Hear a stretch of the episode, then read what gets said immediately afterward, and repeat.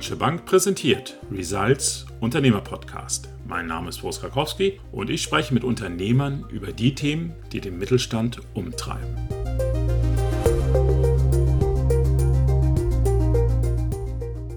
Mit wohl keiner Entscheidung tun sich Unternehmer so schwer wie mit der Nachfolge.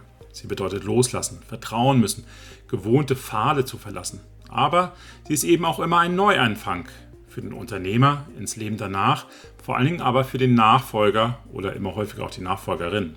Bei mir ist heute Philipp Meyer, erst Nachfolger in der KTL-Spedition. Als sein Chef, der Unternehmensgründer, nach einer Nachfolgelösung suchte, sprach er zuerst die eigene Belegschaft an. Ob sie nicht in seine Fußstapfen treten wolle, operativ, aber auch als Gesellschafter. Die Belegschaft wollte und allen voran Philipp Meyer. Darum spreche ich mit ihm heute darüber, wie er zum Nachfolger wurde, wie sich seitdem das Unternehmen, aber auch sein Verhältnis zu den Kollegen verändert hat. Herzlich willkommen, Herr Mayer. Schön, dass Sie dabei sind. Schönen guten Tag. Vielen Dank, dass ich hier sein darf. Gerne. Wir sind allerdings nicht allein, Herr Mayer. Bei uns ist nämlich Laura Sophie Niete noch von der Deutschen Bank. Sie wird unsere Diskussion sicherlich mit der Bankenperspektive auf solch eine unternehmensinterne Nachfolge bereichern. Hallo, Frau Niete. Schön, dass Sie auch dabei sind. Hallo, ich freue mich sehr dabei sein zu dürfen. Sehr gerne. Herr Mayer, Ganz kurz zu Ihnen. Als der Senior auf Sie und die Kollegen mit dem Angebot zukam, das Unternehmen zu übernehmen, was war da Ihre erste Reaktion ganz spontan? Also tatsächlich war die erste Reaktion schon relativ ja, schockierend für uns alle. Es war tatsächlich auch unter einem, ich nenne es jetzt mal Vorwand, wir wollten ein kleines Firmenjubiläum feiern und keiner hatte damit gerechnet, dass der Senior uns an diesem Tag anbietet, die Firma zu übernehmen, Schrägstrich zu kaufen. Und ja, es war sehr interessant und auch herausfordernd, die Gedanken zu sammeln und zu kanalisieren. Waren Sie überfordert oder haben Sie schon gleich am ersten Abend, als Sie dann ins Bett gegangen sind, gedacht, ah, so könnte ich mir das vorstellen? Wie sind Sie damit umgegangen? Also ganz ehrlich, geschlafen habe ich die Nacht nicht. ja, es war, wie gesagt, schon ein Schockmoment, aber es wurde dann auch relativ schnell klar, weil man bekommt die Chance oder bekam die Chance, seine eigene Zukunft mitzugestalten in einem Unternehmen, das man schon sehr, sehr lange kannte und auch selbst dazu beigetragen hat, dass das Unternehmen da steht, wo es jetzt steht. Und es war sehr aufregend natürlich, ganz klar, aber die Gedanken wurden dann doch relativ schnell klar, um das ganze Projekt anzunehmen bzw. Ja zu sagen. Haben Sie den Senior eigentlich mal gefragt, warum er die Belegschaft, also Sie und die Kollegen gefragt hat? Ganz häufig sehen wir eigentlich in der Unternehmensnachfolge eine familieninterne Nachfolgelösung oder eben auch den Verkauf. Insofern ist das ja gar nicht so ganz der häufigste Weg. Natürlich ist es so, er hat das Unternehmen von null ab gegründet vor knapp 30 Jahren und wollte natürlich, dass es weitergeht, dass sein Gedankengut, seine Sichtweise weiterlebt und auch entsprechend so weitergeführt wird, wie er das gemacht hat. Und die Sichtweise von ihm war, das kann ich nur mit meinen damaligen Mitarbeiterinnen und Mitarbeitern schaffen und kann selber auch noch dann dazu beitragen, wie wenn ich das extern verkaufen würde. Dann sind ja alle angesprochen worden oder jedenfalls ein größerer Kreis. Sie sind aber jetzt Geschäftsführer geworden. War diese Rollenverteilung von Anfang an klar oder haben Sie das untereinander ausgemacht? Gab es vielleicht dabei Konflikte? Wie haben Sie das gelöst? Am Anfang war nichts klar, in welcher Höhe die Anteile vergeben werden, beziehungsweise wer die Geschäftsführung übernimmt. Aber wie gesagt, man arbeitet in diesem Team schon sehr lange zusammen und hat auch die ein oder andere Problematik schon gemeinsam überstanden. Deshalb kannte man sich auch schon sehr lange und da gab es keinen Konflikt, sondern es war immer das Gedankengut, wir möchten, dass die Firma genauso weiter funktioniert, genauso weitergeführt wird wie die letzten zig Jahre. Und von daher hat man sich zusammengesetzt und die Rollen besprochen. Und es war dann auch relativ schnell klar, in welcher Höhe wer was wie wo macht, sage ich jetzt mal. Die Geschäftsführung war für mich, wenn ich ehrlich bin, schon immer ein Traum, äh, Verantwortung zu übernehmen. Und ich war aber auch der Einzige, der es dann machen wollte. Von daher war das auch eine einfache Entscheidung dann, auch in der Gemeinsamkeit. Das passte dann ja wirklich sehr gut zusammen. Wie ist es dann aber beim Thema Anteilshöhe? Das eine, Herr Mayer, ist ja sozusagen sind die operativen Rollen, das andere sind aber die Gesellschafteranteile. Da gibt es ja auch viel eher noch die Möglichkeit, dass man sagt, jeder bekommt den gleichen Anteil, also in gleicher Höhe. Oder eben, dass man auch sagt, da muss einer herausstrechen, der dann vielleicht eben bestimmte Entscheidungsbefugnisse auch hat. Wie ist es bei Ihnen? Wie haben Sie das geregelt? Natürlich kam auch diese Frage auf, aber das wurde auch in der Gemeinsamkeit relativ schnell geklärt, dass auch derjenige, der Verantwortung übernimmt und auch für gewisse Dinge gerade stehen muss, natürlich auch mehr Anteile bekommt. Alles andere wurde in der Gemeinsamkeit relativ konfliktlos entschieden dann. Sie haben aber schon eben auch einen höheren Anteil, über 25 Prozent, glaube ich. Das heißt, Sie haben auch gewisse Vetorechte. War Ihnen das wichtig?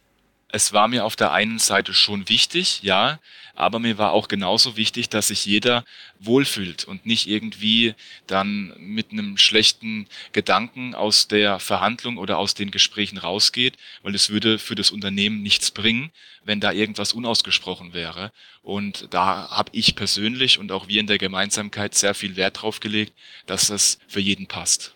Frau Niete, wir haben jetzt die Gründe gehört für den Senior und ich finde, das waren starke Argumente, warum er eben diese unternehmensinterne Nachfolgelösung gewählt hat. Mancher Senior schreckt davor aber zurück, weil er vielleicht eben Angst hat, naja, ich hätte es ganz gerne, aber wie sollen die das denn bezahlen und wie bekomme ich denn dann vielleicht einen marktgerechten Kaufpreis? Welche Möglichkeiten habe ich da zusammenzukommen? Also beispielsweise kann ich den Kaufpreis variabel gestalten, kann ich die Zahlung über mehrere Jahre strecken. Was können Sie da für Tipps aus der Erfahrung geben? Also wir als Bank stehen natürlich unseren Kunden, sowohl dem Inhaber als auch dem möglichen Nachfolger gerne zur Seite, wenn es um verschiedene Fragen bezüglich der Finanzierung geht. Ansonsten empfehlen wir auch wirklich immer den Gang zum Steuerberater, zum Unternehmensberater oder auch das Einschalten von einem Anwalt, dass eben auch vertraglich alles gut abgesichert ist. Und ähm, zur Finanzierung gibt es sehr viele Modelle. Es gibt auch immer die Möglichkeit, nochmal individueller für das entsprechende Unternehmen eine Möglichkeit zu entwerfen, sei es, dass der Senior erstmal nur tranchenweise quasi Anteile abgibt an die Nachfolger, dass er alles sofort abgibt, aber nächsten Jahren noch als Berater zur Seite steht, dass er ähm, den Kaufpreis auch abhängig von der Unternehmensentwicklung in den kommenden Jahren macht. Da sehen wir in der Realität sehr viele Fälle. Mhm, also da schließt sich gar nicht aus, dass wenn man unternehmensintern abgibt, dass man dann eben auch einen marktkonformen Kaufpreis bekommen kann, vielleicht eben mit einer gewissen Flexibilität dahinter. Wie ist es aber jetzt trotzdem, wenn ich jetzt nachfolgewilliger Mitarbeiter bin und einfach sage, ich würde gerne, ich würde mich gerne mit 15 Prozent vielleicht auch nur beteiligen, aber mir fehlt das eigene Kapital. Welche Finanzierungsoptionen kann da eine Bank bieten oder vielleicht auch über die Bank hinaus? Welche Möglichkeiten habe ich da? Man kann auf jeden Fall immer über die Bank versuchen, ein Darlehen zu bekommen. Ein gewisser finanzieller privater Rückhalt ist schon mal eine gute Grundvoraussetzung. Wir schalten aber auch durchaus die KfW oder die Bürgschaftsbank mit ein, falls eben der private finanzielle Rückhalt nicht ausreichend gegeben ist, dass eben auch so Möglichkeiten entstehen, wie das Unternehmen übernommen werden kann. Also Rückhalt heißt, da muss ich vielleicht auch mein Privathaus als Sicherheit einbringen oder sieht die Bank vielleicht sogar viel lieber Sicherheiten des Unternehmens selbst? Am liebsten ist uns natürlich immer, wenn die Sicherheiten aus dem Unternehmen selber stammen, ja. Aber wenn es eine zentrale Unternehmerperson gibt, macht es häufig Sinn, eben auf diese Person auch Sicherheiten abzustellen, sei es eine Grundschuld auf dem Haus, eine persönliche Bürgschaft oder ähm, auch eine Risikolebensversicherung. Gibt es eigentlich bei Ihnen vielleicht eine Präferenz dafür, wie die Verteilung der Gesellschafteranteile ist? Also wir haben es ja jetzt bei KTL gesehen, der Herr Mayer hat einen größeren Anteil. Andere Option wäre aber tatsächlich gewesen, zehn Gesellschafter, jeder zehn Prozent. Das heißt, da fehlt aber vielleicht auch einer, der ein klares Vetorecht mal hat oder es könnte vielleicht sogar dazu führen, dass sich die Gesellschafter gegenseitig blockieren. Sind das so Themen, wo Sie als Bank auch darauf achten und sagen, das wird so nicht funktionieren? Wir finden es natürlich immer sehr schön, das ist auch ein gutes Zeichen, das spricht fürs Unternehmen, wenn viele Mitarbeiter sagen, oh ja, das möchten wir gerne zusammen übernehmen. Für uns als Bank ist es aber auf jeden Fall hilfreich, wenn es eben eine zentrale Person gibt, die auch eine gewisse Entscheidungsgewalt eben hat, dass wir eine feste Person haben, mit der wir unsere Verhandlungen führen können, dass wir einen festen Ansprechpartner auch haben, dass eben auch unternehmensintern gegeben ist, wenn wir uns überlegen, eine Finanzierung zu machen, dass dann nicht im letzten Schritt vielleicht noch kommt von den anderen Anteilseignern, hm, nee, wollen wir jetzt doch nicht so, sondern ähm, ja, dass es eben diese eine Person gibt, wie bei KTL eben den Herrn Meier. Mhm, genau, da sind wir wieder beim Stichwort. Herr Mayer, Sie sind die Person, die es da gibt, die eben auch die Entscheidung treffen kann als Geschäftsführer. Wie haben Sie das denn aber gemacht, dass Sie in diese Rolle auch hineingewachsen sind? Und vor allen Dingen, da gab es ja den Senior, der vorher diese Rolle hatte. Gab es da irgendwie eine Übergabemodalität, dass Sie gesagt haben, ich mache jetzt mal zwei Wochen, begleite ich dich überall hin, wo du hingehst, nimm mich doch mal mit? Oder wie haben Sie das gelöst, damit dieser Übergang möglichst reibungslos ging? Naja, es war tatsächlich so, das Angebot kam im Februar und wir haben erst im Jahr darauf, also sprich dann ab dem 1. Januar, mit KTL neu gearbeitet. Wir hatten dementsprechend über zehn Monate Zeit, das Ganze zu kommunizieren. Natürlich mussten in der Zwischenzeit viele Dinge geklärt und auch erledigt werden, aber da hat man die Zeit auch schon genutzt, um äh, ja so ein bisschen in der Gemeinsamkeit auch diese Rolle zu definieren und es war nicht so, dass wir jetzt gesagt haben, okay, jetzt ist der erste Erste und nach mir die Sinnflut, so nach dem Motto, sondern es war auch danach noch in der Gemeinsamkeit. Ich meine, klar, jemand, der das Unternehmen aufgebaut hat über so viele Jahre, der hat einfach seinen Erfahrungsschatz und der hat auch Ideen, die man vielleicht jetzt aus jüngerer Sicht so erstmal noch nicht hat.